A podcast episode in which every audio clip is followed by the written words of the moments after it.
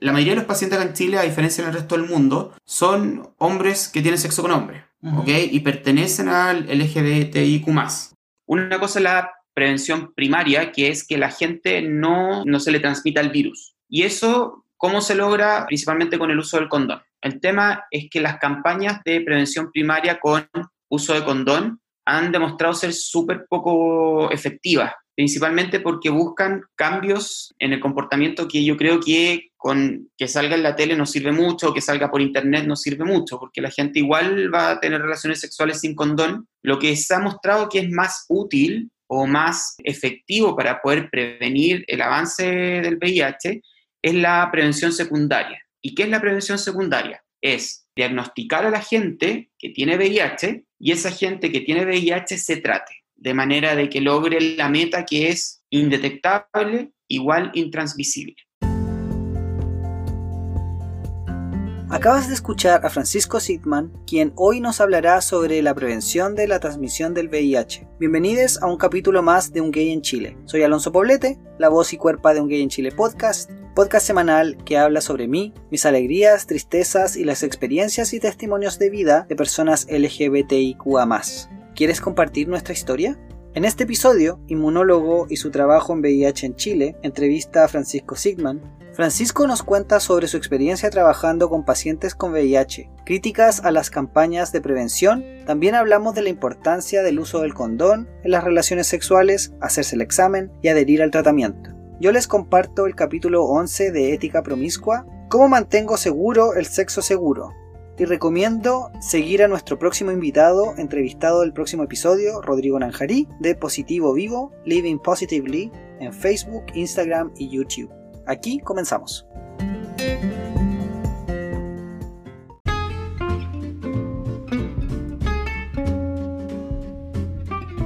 Advertencia. Las opiniones expresadas en este episodio son exclusivamente responsabilidad de quienes las emiten. Se recomienda discreción. La entrevista fue realizada dos veces, primero en abril y luego en agosto, antes de la cuarentena y luego cuando comenzó el desconfinamiento en Santiago. El lenguaje usado será coloquial, algo vulgar y muy muy chileno.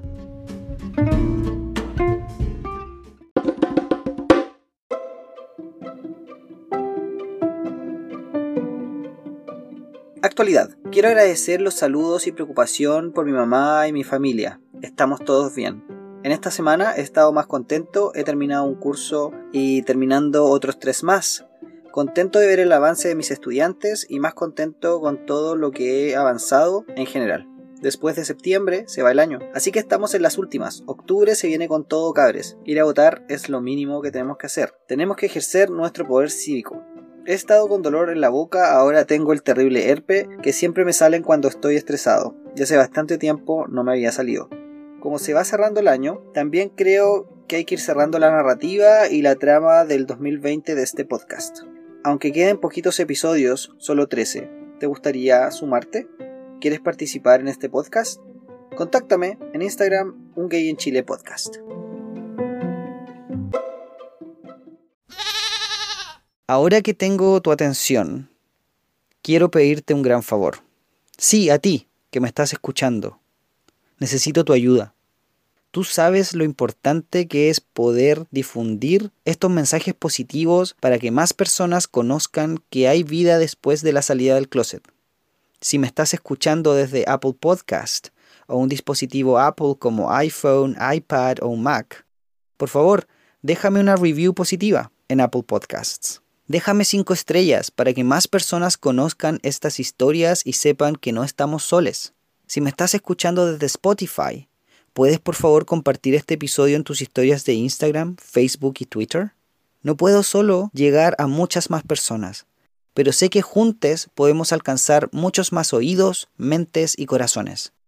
Hagamos un cambio y construyamos el mundo que queremos vivir, donde podamos ser libres y empoderados, sin miedo al rechazo o a la violencia.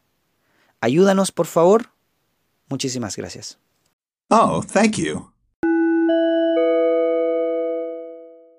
Hola, hola, ¿cómo están? Les tengo otro excelente invitado el día de hoy inmunólogo del Departamento de Infectología del Hospital del Salvador y Clínica Bupa de Santiago, docente del curso de Inmunología ya, pues Pancho.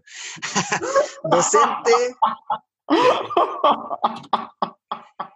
Docente del curso de inmunología de la Universidad de los Andes. Más Bienvenido fácil. a Un Gay en Chile, Francisco Sitman. ¿Cómo estás? ¿Me puedo presentar yo de nuevo? Ya, dale, preséntate tú. No, no, está bien, está bien. Oye, Francisco, ¿cómo estás? ¿Qué cuentas? Estoy bien acá viviendo el mundo COVID, la nueva normalidad.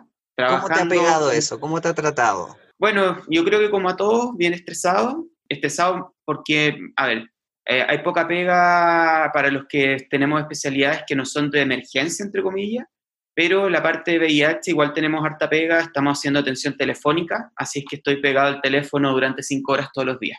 Ok. Oye, y cuéntame un poquito sobre la experiencia en general, así en resumen, sobre, o no sobre, sino trabajar con personas con VIH. ¿Cómo ha sido la experiencia? Mira, la verdad es que, a ver, eh, desde el punto de vista médico, eh, es como atender cualquier enfermedad crónica.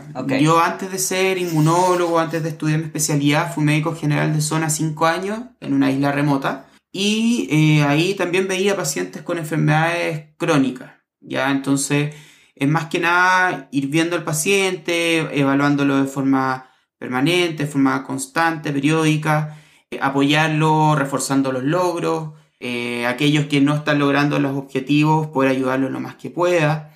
Evidentemente hay un componente social importante, principalmente porque a nadie lo discriminan por tener hipertensión y sí te discriminan por tener VIH, o sea, mis pacientes les pasa, pero la idea es que sea lo más normal posible el control. Ok. ¿Crees tú que al ser activista o exactivista de una fundación de la sociedad civil que aboga por derechos LGBTIQ+, Ah, estoy diciendo Pues ex sí. iguales, ¿cierto? Sí, ya, sí, Claro, ya. Pero hablemos de los similares. Ahora Bueno. soy activista independiente, soy, soy similar. Por, por supuesto.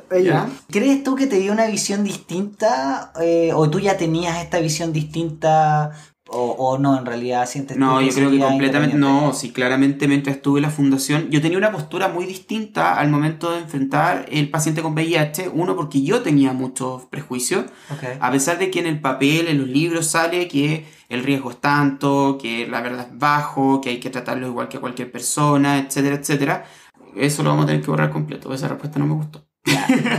¿Cómo- ¿Qué te gustaría responder? Mira, la verdad es que, oh, qué, qué raro responder dos veces. Pero nuevo. Puta, la- mi estancia en la fundación me permitió eliminar prejuicios. Ujú. Ser capaz de, porque la mayoría, la mayoría de los pacientes acá en Chile, a diferencia del resto del mundo, son hombres que tienen sexo con hombres, Ujú. ¿ok? Y pertenecen al LGBTIQ+. Ok. Yo dentro de la fundación me di cuenta que tenía un montón de prejuicios, como la plumofobia, como el eh, no saber absolutamente nada, pero nada de lo que eras que hubiesen personas trans. Yo sabía del papel, de la definición de lo que era trans, pero nunca me tocó ver y estar, relacionarme con gente trans, que me tocó, me contaba situaciones, pero me, me tocó, ¿sabes? Entonces aprendí un montón y yo creo que eso mejoró mucho la forma en la cual yo atiendo a mis pacientes porque los comprendo más y porque dejo de pensar en un otro, sino que en un igual. Qué bonita respuesta, me gustó mucho. Está muy bonita.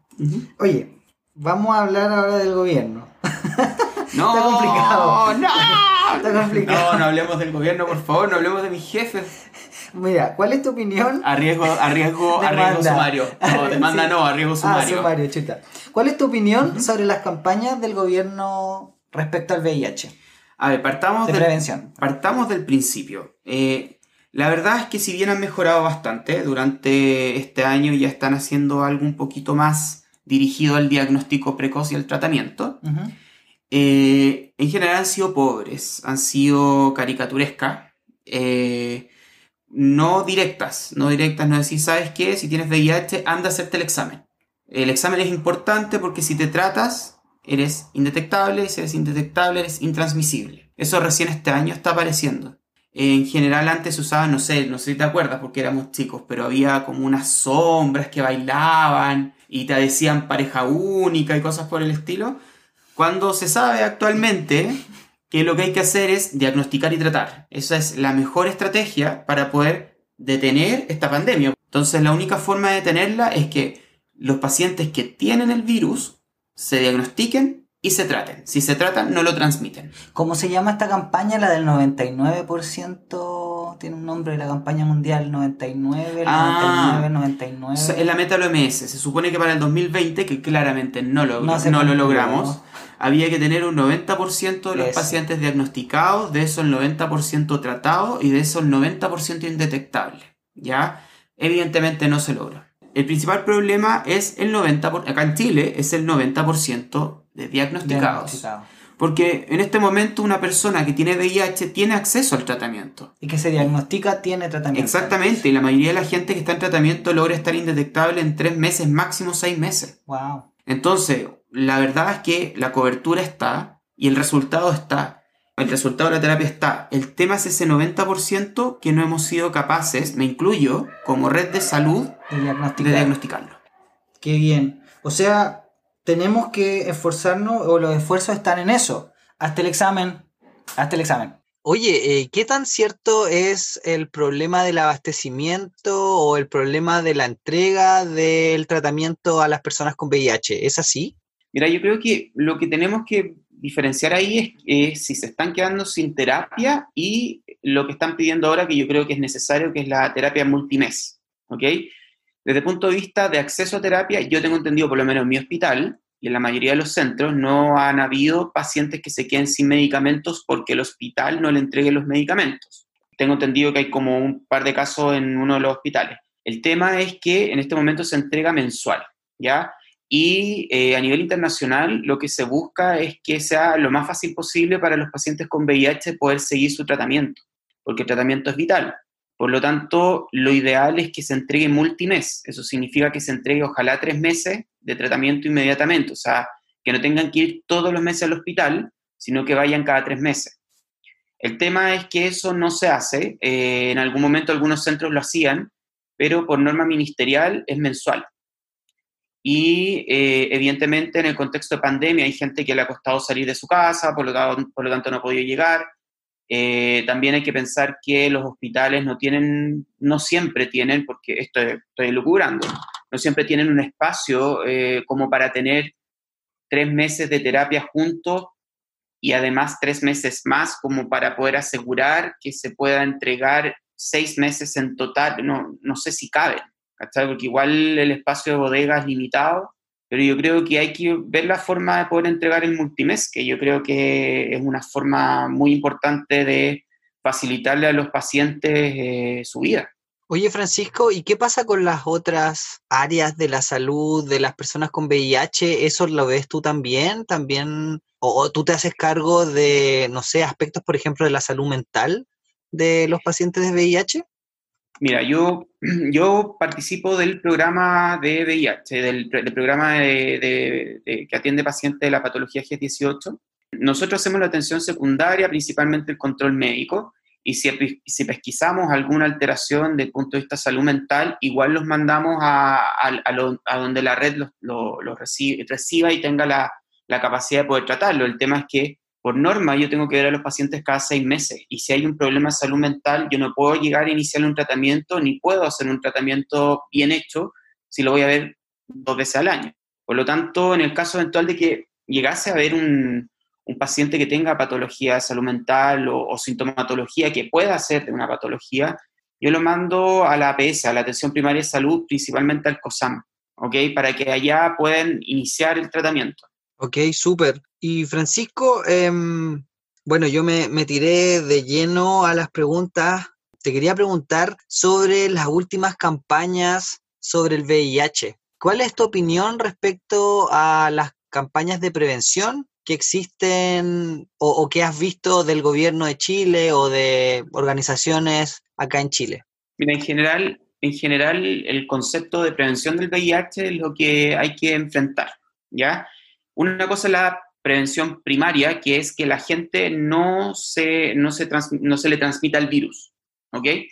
Y eso, ¿cómo se logra? Eh, principalmente con el uso del condón. El tema es que las campañas de prevención primaria con uso de condón, o antiguamente también con la pareja única, han demostrado ser súper poco efectivas, principalmente porque buscan cambios en el comportamiento que yo creo que con que salga en la tele no sirve mucho, que salga por internet no sirve mucho, porque la gente igual va a tener relaciones sexuales sin condón y no va a tener pareja única, para que andamos con cosas.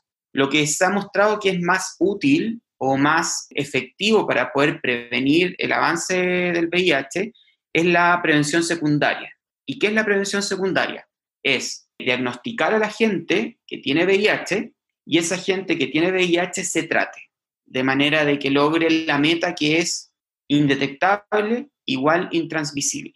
Las campañas del gobierno han estado la mayoría de las veces orientadas al uso del preservativo, que es la prevención primaria, y además con una forma no muy directa de enfrentar la, la, infección por VIH. O sea, es como una, una, forma media como escondida, como con susto, no, no, sé, no, nunca me ha quedado muy claro, o que llevan llegan también como a la, como a la caricaturización del, del, tema, de repente muestran parejas que tú ves y dices, estas parejas no representan mucho a la realidad de los pacientes que yo veo, que son como demasiado de, de modelaje, no sé si me explico, eh, y hacen que estas campañas sean como, estén alejadas un poco de la realidad del grupo al cual deberían estar orientadas, ¿ya?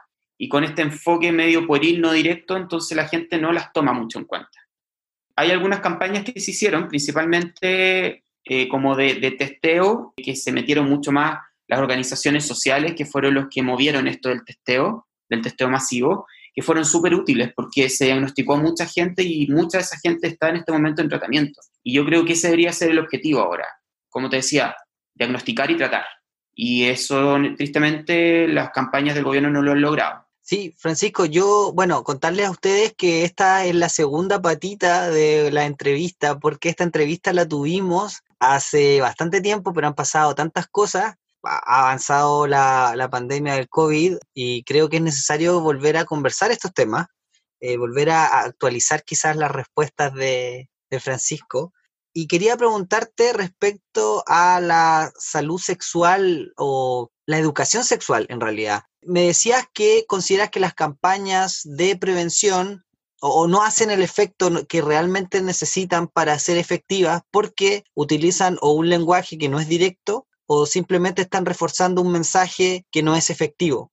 ¿Qué tipo de, de campañas piensas tú serían mucho más pertinentes o más efectivas? Por ejemplo, hablaste de llamar e incentivar al diagnóstico, es decir, hacerse el examen, hazte el examen. Esa sería una. ¿Sientes tú que hay otro tipo de, campañas quizás que fueran más directas? Algo como, por ejemplo, incorporar la educación sexual en los colegios o quizás en universidades o tener alguna forma donde poder realmente conseguir información que sea más directa exactamente o más, más práctica? Mira, yo creo, yo creo que, eh, a ver, tú le das el punto justo a lo que es la educación. ¿ya? Eh, no debemos olvidar que el VIH forma parte de las infecciones de transmisión sexual y en este momento en este país no existe educación sexual. Como no hay educación sexual, evidentemente la infección de transmisión sexual, no solamente el VIH, eh, han ido explotando durante los últimos años. Y bueno, a mí me toca ver también, o sea, muchos pacientes que llegan con sífilis, con el genital y con un montón de otras infecciones de transmisión sexual. Yo creo que una buena campaña, entre comillas, de un gobierno tiene que abarcar distintos puntos, principalmente partir con los niños y tener educación sexual desde la básica, ¿ok? Y esto hacerlo de una manera, no, no, sabría, porque yo no soy, no soy docente, no, no sé mucho de educación para niños, ¿ya? Pero sí creo que es importante que los niños sepan que existen los órganos sexuales, que los niños cuando estén acercándose a su preadolescencia sepan que existen las relaciones sexuales, hay niños que ni siquiera saben que existen, hay niños que todavía creen que la cigüeña los trae, las guaguas, así de ridículo, y eso no puede ser. Eh, yo creo que lo, el gobierno también que esté, el gobierno de turno, izquierda o derecha, el, color que sea, sea un gobierno laico al momento de enfrentar esta situación, que pueda romper los tabúes asociados a la religiosidad, que le quite la connotación negativa al sexo, de manera de que la gente pueda hablar de sexualidad en la casa sin sentir que está siendo sucio o que se preste para reírse, que es lo que pasa, que finalmente es como, ah, jaja, la talla, y no, o sea, hablemos de sexualidad como quien habla de política, como quien habla de deporte, hablemos de eso. Eso es claramente a largo plazo. a corto plazo eh, hay una población que es la población donde, estalló todo este tema del VIH último, los últimos años, que son generalmente poblaciones jóvenes que van entre los 25 a 35 años, que son poblaciones que nunca recibieron educación sexual, que se están enfrentando a esta nueva liberalidad social, a las redes sociales, que yo creo que tienen un papel súper importante, y que todo lo que han aprendido lo han aprendido del porno. Entonces, entonces tú les tienes que decir, no, ¿sabes qué? Existen estas infecciones de transmisión sexual. Y te quedan mirando qué es. No sabes lo que es, una, no sabe lo que es un chancro, no tienen idea de lo que es la sífilis, ¿cachai? Eh, se llenan de mancha y piensan que es alergia. O le salen heridas abajo y creen, ah, son hongos y se empiezan a poner corticoides al toque, o se empiezan a poner cremitas, ¿cachai? Y esos son también la población que está en riesgo de que tengan VIH. Es una población adulta, es una población a la cual tú le puedes decir, hay relaciones sexuales entre hombres y mujeres, entre hombre y hombre, mujeres y mujeres, intersexuales y todo lo que queráis, ¿cachai? Y lo puedes decir directamente porque son adultos con, ya están con un criterio formado. Y eh, decirles, ¿sabéis qué? Yo creo que lo más importante es decir, mira, en Chile hay un montón, hay una ley que protege a, las pacientes, a los pacientes con VIH. Ser diagnosticado con VIH en este momento no es una eh, condena de muerte.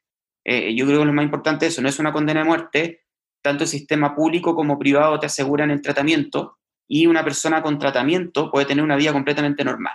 ¿ok? Yo creo que eso, esa es la segunda parte, que es la, educación al grupo de riesgo. Y no solamente una educación orientada a los grupos de riesgo mayor, que, que va a sonar que, que, que, hay gente que se espanta, que es discriminación y cosas por el estilo, pero tristemente el 80% de las personas que tienen VIH en Chile son hombres que tienen sexo con hombres. Y eso es una realidad, eso no es una discriminación. Entonces, evidentemente, el grupo de hombres que tiene sexo con hombres es un grupo mayor de riesgo. Por lo tanto, la educación que se entregue también tiene que estar enfocada a ese grupo. Y se pueden utilizar las, eh, las agrupaciones sociales, por ejemplo, no sé, Iguales, el Móvil, ¿cómo se llaman estos otros? El MUMS, que son grupos... Gay, que, hay muchísimas organizaciones.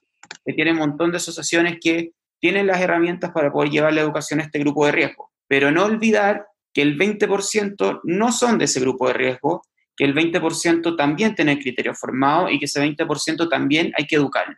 ¿Y cómo se educa eso? Hablando directamente de sexualidad, quizás haciendo programas de televisión donde directamente se hable de sexualidad, o sea que este es el pene, esta es la vagina, partiendo de lo básico, que hay gente, hay mujeres que ni siquiera conocen el clítoris porque nunca se han tocado, hay hombres que no saben qué es el clítoris porque solamente lo meten. ¿cachai? Ni siquiera se han preocupado, por ejemplo, darle placer sexual a su señora.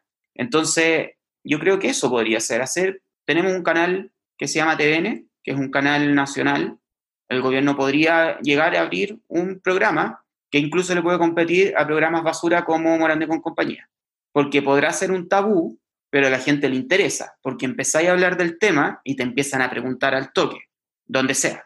O sea, te he dicho que, como, te, eh, como te, yo te comentaba, como inmunólogo trabajo en programa VIH, entonces me preguntan qué trabaja el programa VIH, y al tiro se ponen a preguntar. Independiente de la orientación sexual, de la identidad de género, todos preguntan, porque a todos les importa, a todos les interesa. Pero yo creo que una opción sería eso, armar un programa, ¿por qué no? Oye, eso es muy cierto. ayer tuve una entrevista con un sociólogo y él me decía que en la encuesta las personas pedían eh, tener más información sobre salud sexual, sobre prácticas sexuales.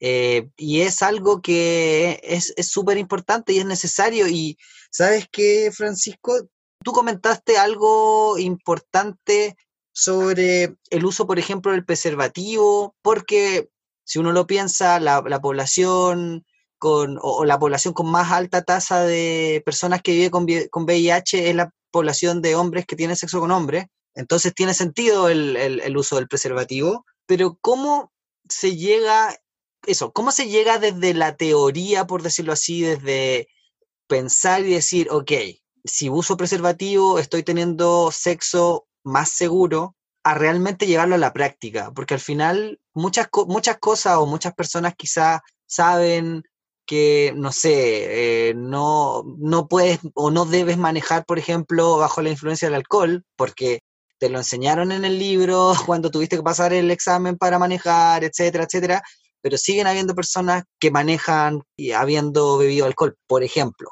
por decir un ejemplo bien burdo. ¿Cómo, cómo hacemos el cambio es, esto tiene que ver con, con lo que dices tú, con, con, llevar la conversación a todos lados y tenerla constantemente fresca esta información. Será un tema de erotizar el sexo más, más seguro y decir como, oye, que sea rico, ¿cachai? Ponerse el condón, que sea parte del sexo, que sea parte de, de la práctica, como no sé, ¿cuáles son tus ideas? Mira, si tuviera, si tuviera una respuesta sería ideal, porque la verdad es que la principal causa por la cual todas las campañas asociadas al uso preservativo terminan siendo menos efectivas es por eso, ¿cachai? O sea, ¿para qué andamos con cosas si el condón es un mal necesario? El condón no es eh, una cosa que, como te lo quieren vender, que aumente el placer, como te dicen algunos, ¿cachai? Hay un montón de gente que tiene alergia al látex y no tiene idea y se lo empiezan a poner, se irritan entero, lo dejan de usar. Hay algunos que no saben usarlo, se lo ponen cuando está todavía no está completamente erecto, entonces les queda como suelto, medio apretado. Eh, es un tema, ¿cachai? El preservativo es un tema y yo creo que si tuviese una respuesta, no sé, sería ideal. Yo creo que la erotización asociada al, preservativo sería una buena opción. El tema es que, es que en el momento de los que hubo, es bien mata pasiones tener que buscar el preservativo. No sé si me explico, ¿ok? No, no sé si opinas igual que yo. O sea, siento que tiene que ver un poco como de una preparación también mental y una, y una como programación, entre comillas, de sentir y pensar y, acostumbrarse a, eh, te lo digo porque hace poco también leí el libro Ética Promiscua, donde habla del cómo mantener o tratar de mantener un sexo más seguro y cómo erotizar las barreras de látex, ¿cachai? O barreras en general, ¿cachai? Y de cómo también ver el sexo no solamente como algo penetrativo o como algo coitocéntrico, que bueno, ya ahí nos, vamos como a, algo más, más allá, pero, pero que también está relacionado con el, con el tema de cómo ver el sexo, cómo ver el, lo, lo, placentero y, cómo... Llevar, llevar, el placer, llevar el placer a más allá de solamente la penetración. Yo creo que eso eso va directamente de la mano de, también de la educación sexual, de, conocerse uno también, como te decía previamente, o sea, hay mujeres que no conocen el clítoris, hay hombres que solamente penetran y no tienen idea del juego previo, ¿cachai? Son, son cosas así. El tema es que el preservativo está inequívocamente relacionado a la penetración, ¿sabes? Entonces, finalmente, eh, como te decía, yo creo que la erotización quizás del preservativo podría ser una opción, como poniéndolo no como una lata en la mitad o una, una molestia matapasiones. Creo que han habido algunas campañas donde salían, por ejemplo, algunas parejas donde habían hombres que tenían condones en la mano y su pareja hombre también elegía qué condón, qué condón eh, quería usar ese día y tenían distintos colores y cosas por el estilo.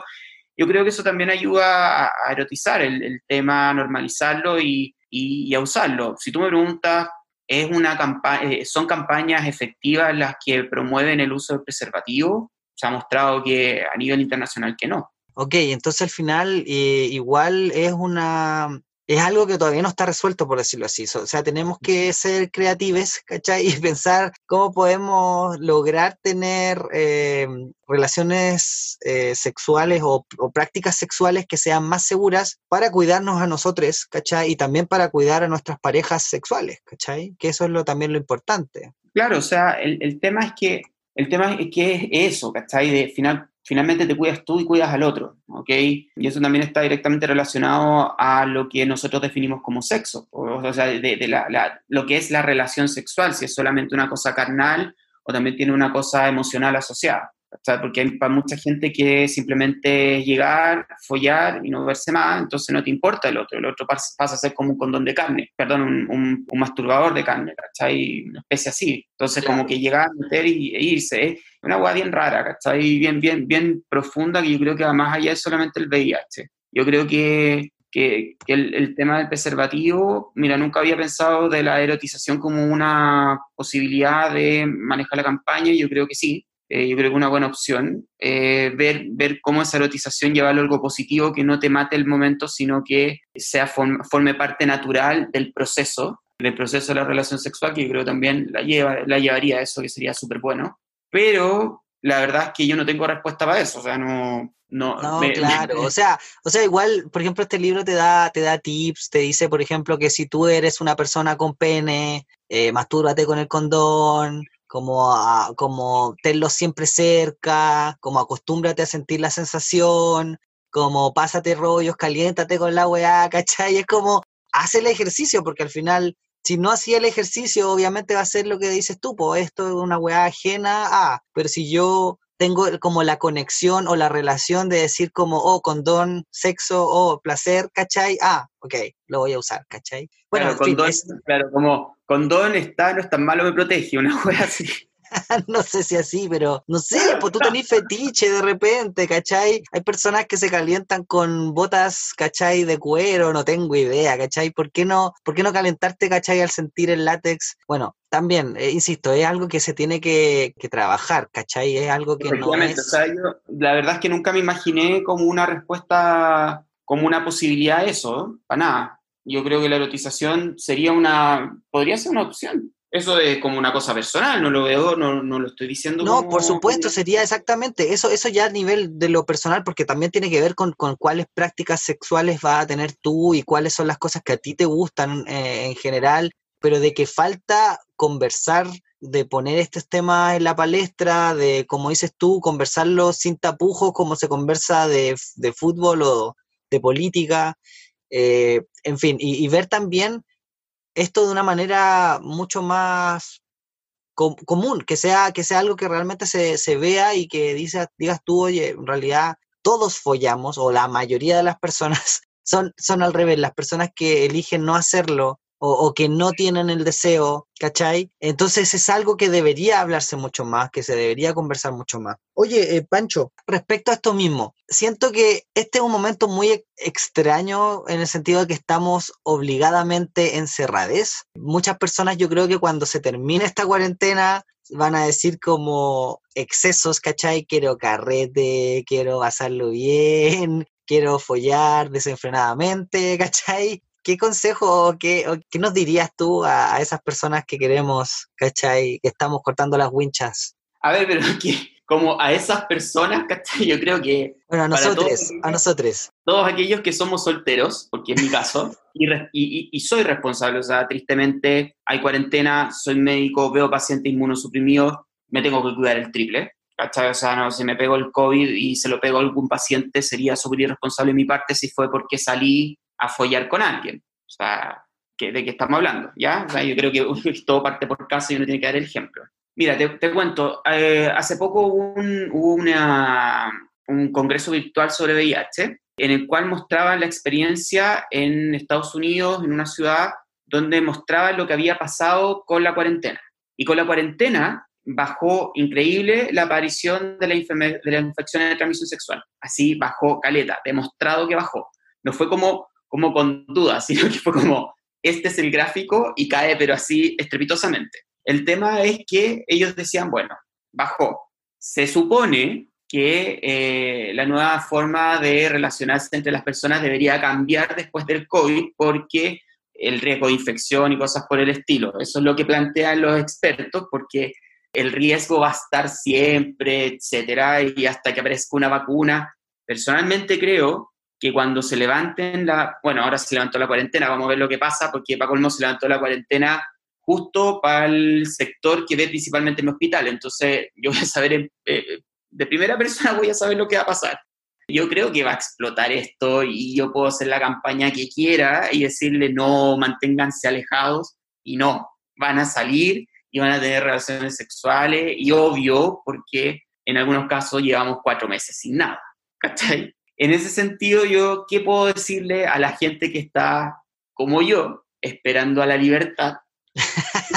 recordar, recordar y, ten- y tener claro que ya, el COVID se puede ir perfecto, pero las infecciones de transmisión sexual están igual, ¿cachai? Entonces, finalmente, y no estoy hablando solo del VIH, finalmente las otras son también más jodidas, porque el papiloma, por ejemplo, es crónico, tenía el herpes genital crónico, doloroso, antiestético, para colmo la, desde el punto de vista eh, de, de- infección, igual lo podéis transmitir incluso sin síntomas, ¿cachai? Eh, o la sífilis, que también puede tener un montón de complicaciones, la misma gonorrea, que puede tener un montón de otras complicaciones también. Son cuestiones que la gente nunca habla, ¿cachai? Porque la gente no sabe que si te sale secreción por el pene es malo y tienes que ir a ver al médico. porque la gente no va por eso, aunque no lo creas, no va, Hasta que le duele tanto que va.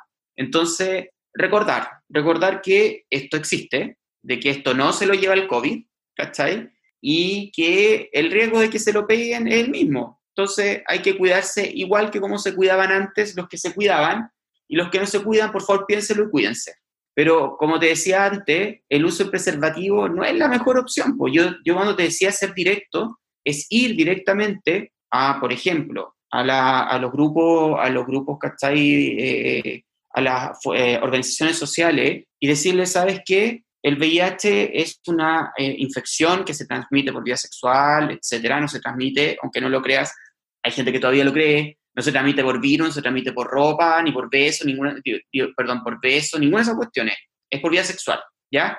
Y asumir como grupo de hombres que tienen sexo con hombre, que el 20% de las personas, hombres que tienen sexo con hombre en Chile, tienen VIH. Por lo tanto, es un riesgo que es mayor en el grupo en el cual nosotros estamos, porque yo también soy un hombre que tiene sexo con hombre, ¿cachai? Y por lo tanto el cuidado tiene que ser mayor y tiene que también ser, eh, también asumirlo como un problema del colectivo y no, y no sentirse pasado a llevar por asumirlo, ¿ok?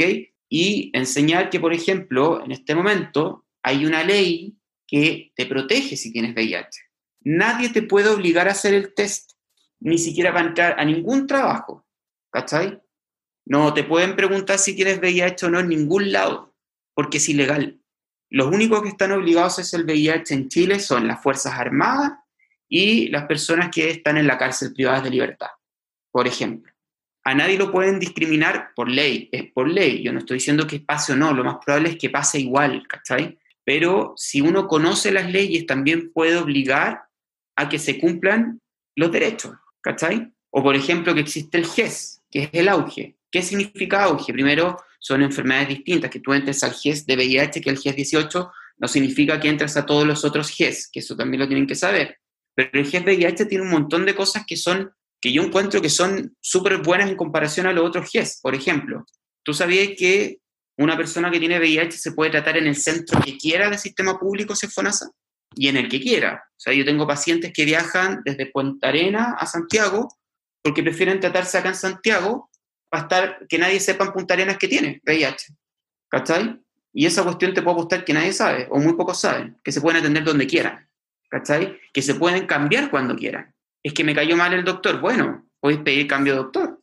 ¿Cachai? es evidente, si solo somos seres humanos, ¿cachai?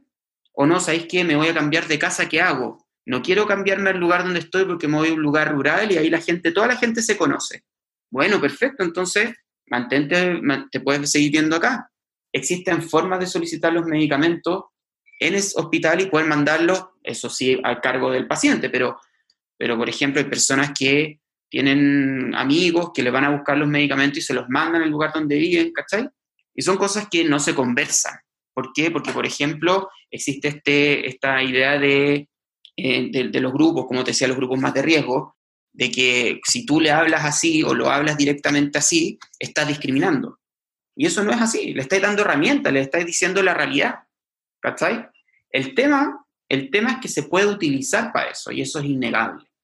¿Ya? Y la discriminación existe, y la discriminación es real y lo veo con mis pacientes, lo tengo súper claro. Pero mientras más se hable el tema, más nos empoderemos del tema como grupo, ¿cachai? Como colectivo, también vamos a poder hacer valer nuestros derechos de mejor manera. Pancho, ¿sientes tú entonces que la labor de las organizaciones, sobre todo gays, tienen entonces esa responsabilidad también, como de educarse en, este tema? Mira, yo creo, yo creo que cuando tú tienes una organización social en la cual tú, por ejemplo, no sé, decides luchar por los derechos de la gente LGTBIQ, porque finalmente eso es lo que buscan las organizaciones. Pero la mayoría de las personas que participan en estas organizaciones, que son las más grandes, son la G. ¿Cachai? ¿Para qué andamos con cosas? O sea, la mayoría son hombres que tienen sexo con hombres, hombres cis. ¿Cachai? Entonces yo creo que más que una responsabilidad es si tú dices que estás eh, luchando por los derechos de una población objetivo y uno de los principales flagelos de esa población es vivir con VIH, 20% según UNUCIA, no es poco, 20% es uno de cada cinco, yo creo que sería una muy buena idea que todas las organizaciones tengan un grupo que trabaje en este tema. Y no solamente dedicarse a política o no solamente dedicarse a subir efemérides a Instagram, sino que eh, tener una participación mucho más activa en el tema y ser mucho más abiertos. Ancho, eh, la última pregunta respecto a esto es sobre el PREP. ¿Cómo ha sido la entrega? ¿Cómo ha sido la... Pancho está acá haciendo cara de espanto. ¿Cómo ha sido la experiencia de la entrega? ¿Qué, qué ha pasado? Cuéntanos, ¿cómo, cómo se ha implementado? Y, y, bueno, cuenta un poquito qué es lo que es el PREP también, porque quizás no todas las personas van a entender qué es lo que es el PREP. A ver, mira, mira, eh, partamos de qué es el PREP. PREP es la, es la prevención preexposición o profilaxis preexposición, por eso es PRE, ¿ok? Es como preexposition prophylaxis, ¿ok? El principal, ¿en qué se basa esto? Se basa en que una persona que no tiene VIH toma medicamentos que son medicamentos que clásicamente se utilizan para el VIH de manera de prevenir la infección, de prevenir el contagio. ¿ya? En este caso, el que está demostrado científicamente que funciona, el que tiene más estudios, etcétera, es la combinación entre, truba, entre tenofovir, disoproxil y antricitabina, que es el que se llama, el original se llama trubada, ¿ok? Por lo tanto, también se ha nombrado alto trubada.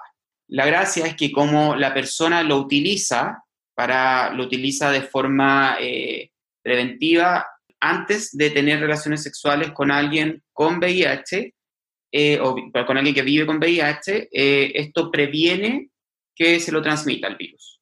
¿Ya? No sé si, me, si quedó, claro, quedó claro más o menos cómo funciona esto. O sea, yo entendí, pero porque yo sé de antes. yo, creo, yo creo que es más fácil verlo de la siguiente forma. Es usar medicamentos para el VIH como una barrera para no contagiarte. ¿Ya? Ese, ese, medicamento que se utiliza, el Truva, que es una mezcla de medicamentos que es la que está demostrada que sirve, y el Truva es un medicamento para el VIH, que eso la gente no se confunda, ¿ok? El PrEP es un medicamento contra el VIH, ¿ya? Este PrEP se ha demostrado que es súper efectivo cuando hay una buena adherencia y una efectividad altísima, sobre el 90%, ¿ya? Oye, explícanos, ¿qué es lo que es la buena adherencia? Bueno, adherencia es tomárselo, ¿ya? O sea, adherencia es la palabra elegante que ocupamos los médicos para decir se toma las pastillas, ¿ya? Para que esto funcione hay que tomarse las pastillas y hay distintas formas de usarlo. Están los que lo usan todos los días, ¿ok? Todos los días se toman la pastilla y se ha visto que con sobre un 90% de adherencia es súper efectivo. Hasta 70% puede ayudar, menos de 70% no sirve. O sea, una persona que empieza a tomar PrEP tiene que asumir que tiene que tomárselo, si no se pierde el efecto, ¿ya? Y hay otros que lo usan según necesidad, que son los que utilizan un esquema que es 211, que no va al caso explicarlo ahora porque es más o menos complicado de, explicar cómo se usa, que es el otro, el otro esquema, que es tan efectivo como el de todos los días. Si tú me preguntas mi opinión personal, yo creo que la mejor es la de todos los días porque no se lo olvide, porque tú podés tener sexo en cualquier momento. No tienes que planificar con 24 horas de anticipación de que vas a tener relaciones sexuales, por lo tanto te empiezas a tomar el PrEP. No, no, yo creo que es mejor tomárselo todos los días.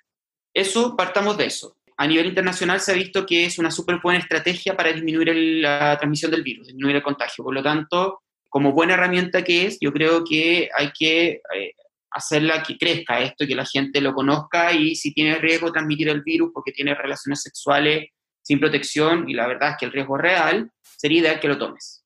¿Ya? Para eso, en el gobierno de Chile se armó un programa piloto de PrEP donde se planificaron que iban a haber miles de personas interesadas. El tema es que la verdad es que en Chile no alcanzaron a ser mil personas las que llegaron. ¿Y cuál fue el tema? No se hizo una buena educación ni siquiera en, los mismos programas de salud para saber dónde tenían que ir las personas. No había claridad de cuáles eran los requisitos que tenían que tener. No había, no había claridad sobre si una persona, por ejemplo, vivía en Las Condes, tenía que irse al hospital de Maipú, tenía que irse al hospital, al San Juan de Dios, eh, cómo lo hacía, ¿cachai? Los controles tampoco quedaba claro, claro cada cuánto tiempo era, no quedaba claro porque tampoco apareció una buena norma, ley o, o algo que te enseñara a qué decirle a los mismos pacientes. Entonces, finalmente, ¿para qué andamos con cosas? Lleva más de un año y es un fracaso porque la gente no llegó. No porque el PrEP sea malo, simplemente la gente no llegó para poder usar PrEP. El tema es que yo tengo muchos amigos que usan PrEP. Yo hago también muchas recetas de PrEP porque tengo pacientes que van al inmunólogo, que son del área ISAPRE o particulares, para usar PrEP, ¿ya? Pero en FONASA, que es donde iba a ser gratis, donde iba a ser este programa piloto, etcétera, se perdió por falta de educación, se perdió por problema de comunicación, se perdió por, por un montón de razones. Entonces, si me pregunta a mí, ¿sé si todavía está funcionando en FONASA esto? Tengo entendido que sí. Pregúntame dónde tienen que ir, no tengo idea. Chuta, o sea, eh, el PrEP se está utilizando, pero más que nada de forma particular, como dices tú. Esa es la mayor... Efectivamente, yo mis pacientes con PrEP son pacientes particulares. No, no tengo pacientes que, que FONASA, ¿cachai? Primero porque PrEP es muy caro, que andamos con cosas. O sea, si tú compras PrEP, eh, costaba como 65 lucas el Trugada, que era el original. Hay uno más barato que cuesta como 28 lucas, pero son 30 lucas mensuales o 40 lucas mensuales, que es caleta, ¿cachai? Si no es barato. Entonces, entonces finalmente, no sé, la, gente con plata está llegando al PREP a pesar de que el gobierno intentó hacer este plan piloto para que la gente sin plata, ¿cachai? Lo pudiera tener también. Ok. Em, bueno, Francisco, em, respecto al PREP, yo creo que vamos a necesitar más tiempo de, de ver cómo realmente afecta o, al menos en la realidad chilena qué tanto aporta a la prevención del VIH en esta realidad, como dices tú, que solamente algunas personas tienen acceso, bueno, como en la realidad chilena, solamente algunas personas van a tener acceso a, eh, en fin, no sé, eh, acceso a servicios, etcétera, que otras no. Francisco, ¿hay algo que te gustaría agregar a la conversación que tuvimos? ¿Hay algo que te gustaría recalcar? Eh, a ver, recalcar lo principal es el hecho de que al momento de enfrentar el VIH hay que enfrentar el VIH como parte de las infecciones de transmisión sexual. Eso incluye todas las infecciones de transmisión sexual y que hay que poner énfasis en la educación sexual de la población de Chile con urgencia. Eso es más importante para tener una vida sexual plena, primero, ¿ok? Eh, y además para tener una vida sexual segura. Y otra cosa importante es romper el tabú del VIH, romper el mito, romper con la misma autopercepción de, discriminación que existe en mucha gente, eh, y hablar de esto, y hablarlo como algo real, como algo que le pasa a mucha gente en Chile y que se puede tratar, y que cuando te tratas y logras estar indetectable, que es la meta del tratamiento, es intransmisible. Y eso no lo, no lo tocamos mucho ahora, y es súper importante que lo toquemos, que, eh, que indetectable es intransmisible. ¿Qué significa indetectable? El tratamiento contra el VIH lo que busca es que el VIH no se pueda reproducir. Hasta ahora no hay cura, no hay cómo sacarlo. Ya no hay cómo sacar el, el virus de las células, siempre hay un lugar donde se quedan y eso se llaman reservorios. Y ahí está, el desgraciado durmiendo. La cosa es que lo que hacen los medicamentos es que el virus no se pueda replicar. Si el virus no se puede replicar, en la sangre, por lo tanto, el virus no se encuentra y las máquinas miden cantidades de virus hasta 20 copias en Chile. Entonces, cuando tú dices que está indetectable una persona, no significa que no tenga virus en la sangre, pero significa que tiene tan poco virus que las máquinas no lo detectan. Por eso se dice indetectable. Y lo que está requete contra demostrado es que indetectable es intransmisible. Y eso es la meta principal de todo esto. Si una persona tiene VIH, tiene que ir directamente al hospital perdón, si una persona cree que tiene VIH o quiere saber o no, tiene que hacerse el test. Si el test le sale positivo, y que tristemente en este país se demora la confirmación 12, 16 días hábiles, entonces las personas están con, un con, el alma en un hilo, esperando, ¿cachai? Porque fueron a pedir su resultado y el resultado le dijeron que no estaba listo, y claramente la gente no es tonta y sabe si algo te dicen que no está listo y han pasado como 10 días, probablemente es porque está alterado, ¿cachai? pero por ley no se puede decir eso, no tú no puedes decir el resultado del, del, examen hasta que esté la confirmación del ICP. Entonces se demora un, un, montón, pero no importa, esperen ese tiempo, espérenlo, vayan a buscar el examen y después vayan a los programas, porque los programas están abiertos a atender a la gente. Están los ingresos, están, están los medicamentos, está todo. ¿Ok? y la meta es que logre estar indetectable, tenga una vida completamente normal y sea intransmisible. O sea, que no, no, no le transmita el virus a otras personas. Ok, súper.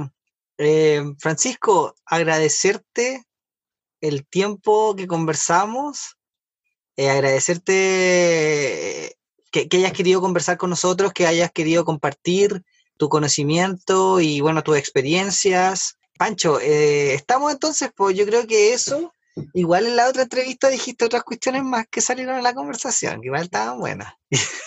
Mira, debo, decir que no hablamos ni la meta de ONU, que lo habíamos hablado. ah, sí, se me olvidó esa weá de la meta de 90, 90, 90. No, pero filo.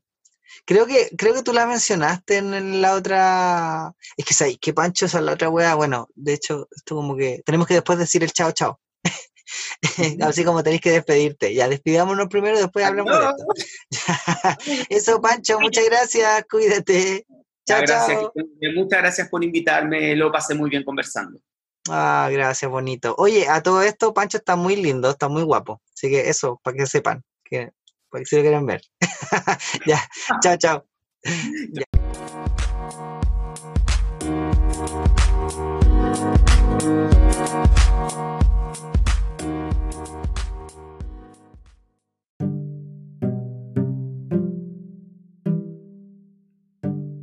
Reflexiones. Alternativas al sexo penetrativo coitocéntrico. Para las lesbianas esta reflexión no tiene ningún brillo. Para las mujeres que tienen sexo con mujeres estas alternativas han sido siempre la norma. Hablando con una amigue, me contaba que la aparición del VIH obligó a la población de hombres que tienen sexo con hombres a buscar alternativas a la penetración anal. Mi pololo me reclama que si no hay penetración no hemos follado, y es la larga pelea porque yo no siempre tengo ganas de ponerla o que me la ponga. Disfruto mucho más del juego previo, de los besos, caricias, masturbarnos, masturbarse. Soy muy fome para la penetración en general y mi reflexión va a no bajarle la categoría sexual a toda la actividad que puedes tener sin penetración. Habemos personas que preferimos otras formas de vivir el sexo y el placer. Existen los juguetes, existen los juegos de roles, lubricantes con aromas, sabores Quizás no estén en tu lista de fantasías ni sean las cosas que más te calientan, pero el sexo debe ser algo que se disfrute y explore practicando. Conocerse, sentir, es nuestra responsabilidad. Empoderarnos de nuestros cuerpos y deseo, placer, tener claro que mientras más opciones tengamos, más posibilidades de disfrutar habrán. ¿Cuándo dejaremos de darle importancia a preguntas como ¿cuándo perdiste tu virginidad? ¿Por qué la virginidad se asocia solo a la penetración? Entonces, ¿los hombres pierden la virginidad dos veces al penetrar y ser penetrados? ¿Pero se pierde realmente algo o se gana algo? ¿Por qué tu honor se mide en el número de parejas sexuales que has tenido? ¿Por qué elogiamos tanto a las personas que penetran, pero avergonzamos y juzgamos a quienes son penetradas? ¿Llegaremos algún día a ver el sexo como algo placentero y sin esa fuerte connotación moral, como ver una película o tomarse un helado? ¿Se quitará el estigma a la masturbación y autoexploración, en especial la de las personas con vulva? En vez de preguntar cuándo perdiste la virginidad, ¿no sería mejor saber cuándo empezaste a masturbarte? ¿Cómo llegas al orgasmo? ¿Qué te gusta que te hagan? El COVID nos obligó a encerrarnos y a buscar alternativas al sexo presencial. ¿Qué aprendimos durante estos meses de encierro? ¿Les gustaría compartir algunas reflexiones? Yo aprendí que soy un enamorado del amor, que el sexo casual era la perfecta excusa para distraerme del mundo por unos minutos u horas, dependiendo. Que puedo crear, puedo lograr hacer cosas más de las que yo pensaba. Que no extraño tanto a la gente, más sí extraño a mis amigues y mucho. Aprendí que me quiero enamorar de mis amigues.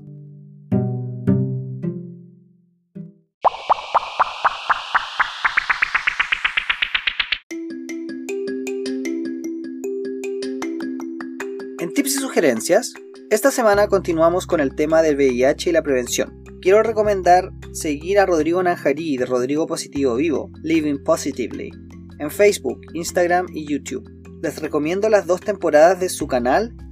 En sus videos, Rodrigo explica la transmisión del virus, cuenta dónde acudir y los pasos que él tomó cuando se vino desde Australia a Chile Su segunda temporada tiene videos con otros actores, cuentan historias sobre discriminación, etiquetas, autoestima, entre otras cosas.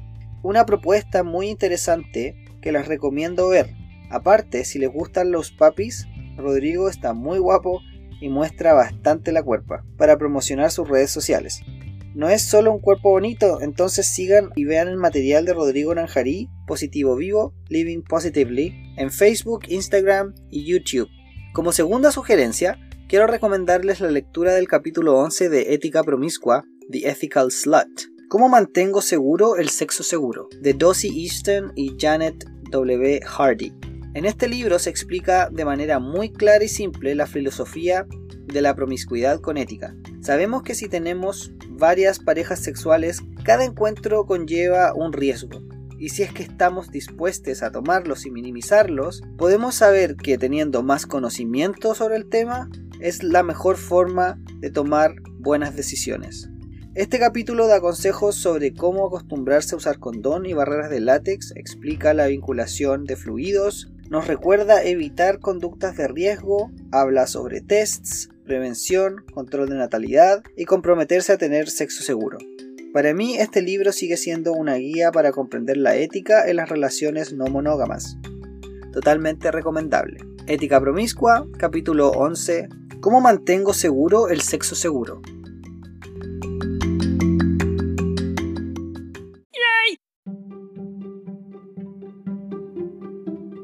El próximo episodio. Entonces tú tienes tu blog que se llama Rodrigo Positivo Vivo. Rodrigo Positivo Vivo. Yo, yo, mi blog siempre lo quise hacer por YouTube principalmente y yo lo publicaba por Instagram y Facebook eh, a modo de compartirlo para que mis seguidores de Instagram y Facebook lo, lo pudiesen ver. La primera temporada fueron como casi puros videos míos hablando yo sobre el tema desde, desde la primera persona pero me di cuenta que ir probando qué, qué, videos funcionaban más y me empecé a dar cuenta que cuando yo hacía como mezclaba como cosas un poco como con información, no tanto entrevistas a personas, sino como que actuadas o cosas así, tenía mucho mejor resultado. Y que fue un poco lo que llegué a la segunda temporada, que la terminé hace muy poco, me queda solamente un video por subir, eh, donde empecé como a actuar con gente, con actores acá chilenos, compañeros actores, incluso heterosexuales, ahora, en este minuto, que es un poco como abarcar temas como autoestima, eh, en gente viviendo con VIH, contagios, cómo contarle a tu papá que eres gay, cómo contarle cómo te,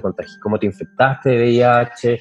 Y lo empecé a hacer de forma en, pequeños cortometrajes, que es un poco lo que yo sé hacer más que nada. Como yo soy actor, me parecía que era una herramienta súper valiosa para poder transmitir información con respecto a temas que no se tocan en Chile.